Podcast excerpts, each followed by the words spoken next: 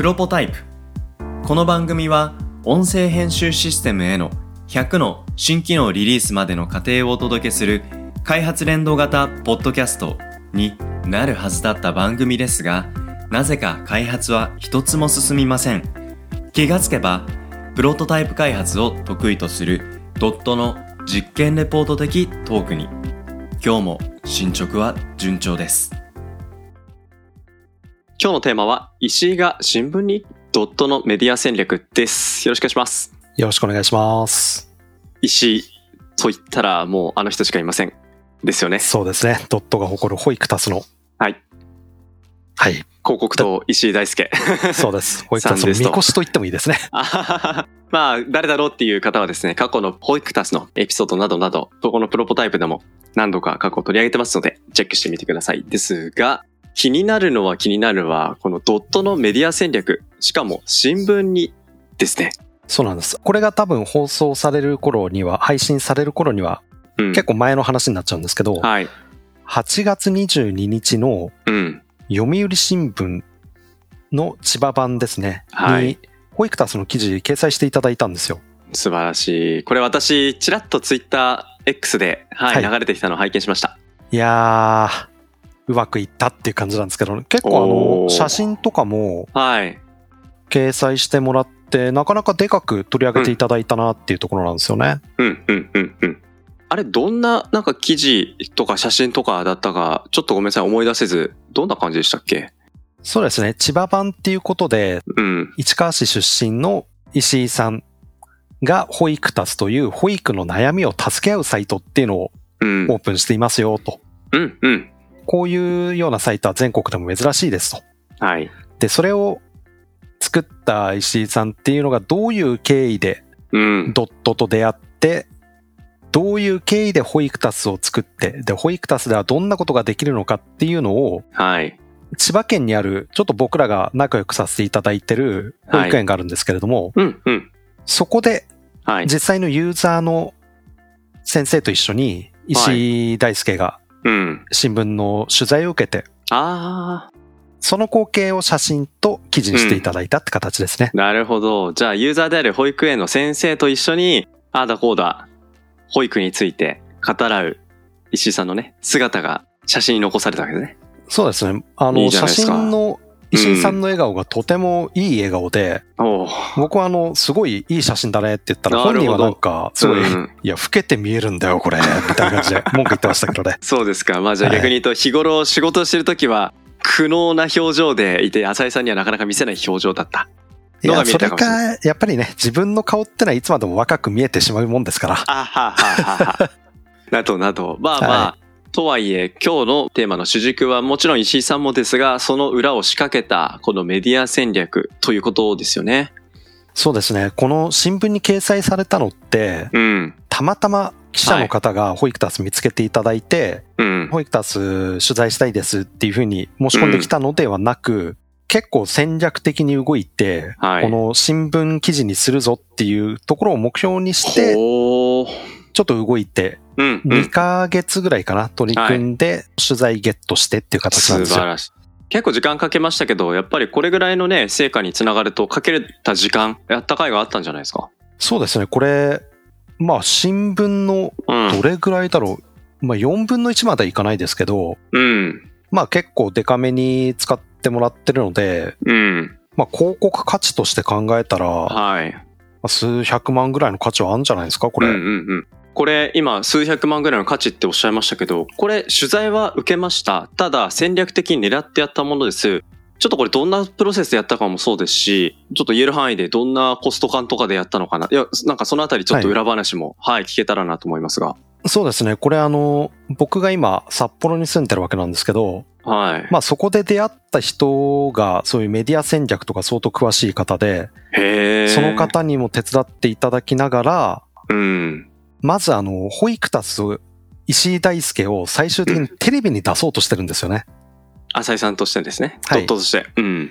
で、テレビに出すっていうふうに考えた時にどうやって進めていこうかっていうふうに考えると、うん。僕も今いろいろと勉強させていただいてるんですけど、うん。テレビの取材って、テレビでいきなりドンっていうのって珍しいらしくて、はあ、はあはあ、メディアって成長していくらしいんですよ。成長。まあ成長、ステップアップと言えばいいのかな、はいはいはい。最初に例えばネット記事みたいな形になって、で、簡単な概要みたいなのが載っていましたと。で、それはい、を元に今度新聞の取材が来ますと。で、社会的な注目を浴びてるよねっていう風になったら最後はいにテレビが来ると。なるほど。で、まあ、あの、最初ネットニュースみたいなところかなと思ったんですけど、うん。ネットニュース狙うよりは、もういきなり新聞いけるなっていう判断をして、はい。とにかくあの、メディアが今欲しているのってどういうような方向性かっていうところを最初分析しました。うんうん。で、そうするとやっぱりあの、社会的な課題っていうのは、まあはい、常に欲しているものなので、はい。今、保育って社会課題じゃないですか。いや、もうね、現場の先生たちの、まあうん人手不足もそうだし、そこでの正解がない中で、うん、やっぱいろんな不安がね、つきまとったりっていうところで、うん、そうなんですよ。す。うん。結局、保育って今大きく問題2つあって、はい。保育士が足りない、保育園が足りないっていう問題と、うんはい。あとは、保育士が起こす虐待問題とか、うんあのバスの置き去り問題とかっていうところですね。うん。で、そういうところが、まあ、わかりやすく課題として挙げられてはいるんですけれども、うん。じゃあ根本的に保育士さんを助ける取り組みってどんなのがあるんですかっていうと、実はそこの部分のニュースが抜けているよねと。なるほど。はい。なんか保育士さんどう助けるかっていうところって実はあのニュース記事であんまり見たことなくないですか？そうですね。うん。上がってこないかもしれない。うん。なのでそこの部分はあの、うん保育関係を追ってる記者さんにうんもしかしたら抜けているよっていう形で刺さるかもしれないっていうところがまずスタートです。新鮮なテーマとして受け取ってもらえそうですね。そうなんですよ。で、うん。まあそれを取材受ける時のストーリーといえばいいんですかね。人々が共感するような話ってなんだろうって言ったら、はい。まあ IT 会社がなんかあの、テクノロジー使ってやってるよっていうよりも。やっぱり保育の課題を抱えていた現場の園長先生がはい。保育という業界を飛び出してうん。IT 業界に飛び込んでこの課題を解決しようとしてるんですっていうストーリーの方が絶対的に理解されやすいよねと。うん。しかもそれが50を過ぎた人のはい。セカンドチャレンジ。そうですね。うん。これはいけるはずだっていうことで、はい。その形であの、プレスリリースを書いたんですよ。ほうほうほう。この新聞を取材受ける前の話ですか？そうです。うん。で、プレスリリースを書いて配信すると同時に、はい。個別の記者さんとかにどんどんアプローチをかけました。こんなプレスを出したんですとか、こんな取り組みをしてるんですと。はいはいはい。なので、あの、取材オファーを待つんじゃなくて、うん売り込みに行ったんですよね。なるほど。で、結果として、うんまあ、あの、千葉県版っていうところは、石井がもともと千葉県出身だし、はい。あと実は僕も千葉県出身なので、うんうんうん。千葉ともゆかりあるよね。はい。あるいは、千葉県の保育園の方で、結構ヘビーユーザーになっていただいてるところがあるので、ああ、保育たつの。保育出すの。うん。で、なかなかそういうところ、まああのね、少ないので、うん。取材もこの園に直接来て写真撮れますよっていう。最終的な新聞社側うんのアウトプットを担保するようなプレスリリースも出したんですよ。おー、なるほど。結構これが効果的で、うんうんうん。なんか面白いネタありますよじゃなくて、ちゃんと絵も用意できますよと。うんうん。で、うん取材先のその場所も我々が確保しています。はいはいはい。あとはもう来てくれるだけでいいんです。みたいなお膳立てはい。のところまでやって結構いろんな記者さんとかに声をかけて、まあ読売新聞さんに掲載していただいたんですけど、他のまあメディアの方ともちょっとあの、お打ち合わせぐらいはさせていただいて、はい。で、最終的には読売新聞さんの方で8月に掲載していただいたんですけど、うん。まあこれ、読売新聞さんに掲載させていただいたけれども、これで終わりじゃなくて、ほいほいほい。継続的に、例えばあの、ホイクタスっていろんな取り組みをしてる過去のね、うんうんうん。配信聞いていただいたら、数珠つなぎとか、はいはい。なんかあの、いろんな業界の人にセミナーやってるとか、うんうんうん。保育を軸足にして面白いこといっぱいやっているので、継続的にプレスリリースを出して、うんうん。で、引っかかった時に引っかかった人に取材を受けるっていうような取り組みを今も継続してます。へえ。で、その回あってかどうかわからないんですけれども、うん。今石井はですね、保育園向けのコミュニケーション研修っていうのをはいはいはい。新しい事業として開始しているんですけれども、うん。そっちも、まあなかなか好評で。問い合わせいただいたり、あの、実際にもう受注も決まったりっていうようなところ。も増えてきているので、うん。このメディア戦略はまあ今のところどうなんでしょうね。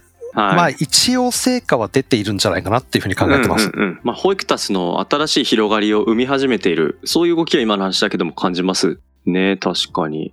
これ、今さっき聞いてて、一個気になったんですけど、プレスリリースは、一本じゃなくて二本打ち分けたってことだったんですか？そうですね。あの、うんプレスリリース配信サイトってあるじゃないですか。あります。はい。なんちゃらタイムスとか。うんうんそういうところに出しつつ、それとは別に、あの、うん。まあ、超アナログなんですけど、はい。記者さん向けのプレスリリースっていうのを、それもまたドキュメントを作って、ほうほうほう。で、それを印刷して、はい。直接郵送したりとか、おー過去つながりのあった記者さんにちょっと連絡して、はい。で、こういうのやってんだけど、みたいな、へえ。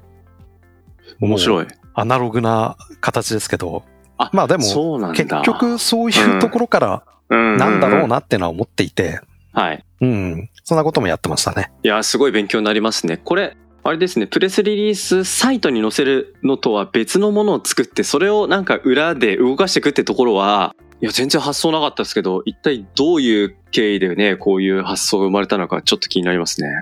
まあでも本当教えていただいたって形ですよね。なるほど、なるほど。ううんんうんうん。プレスリリースって過去僕らもいろんなサービスのやつうん出してはしたんですよ。あのサイトの方で。はいはいはい。ただなんか全然効果ねえなって感じで。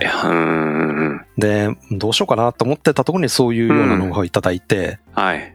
で、とりあえず自分が経験実績がないものについては、うん。教わったことを愚直にやってみようっていうふうに思って。素晴らしい。素晴らしい。うんうんうん。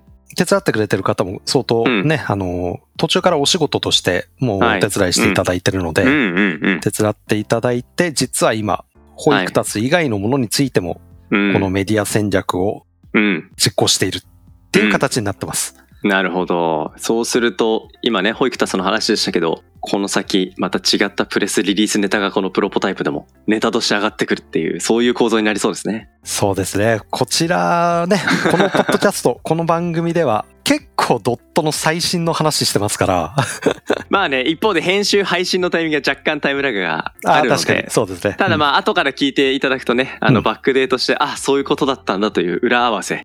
はい、こういう文脈で楽しんでいただけたらなと思いますね。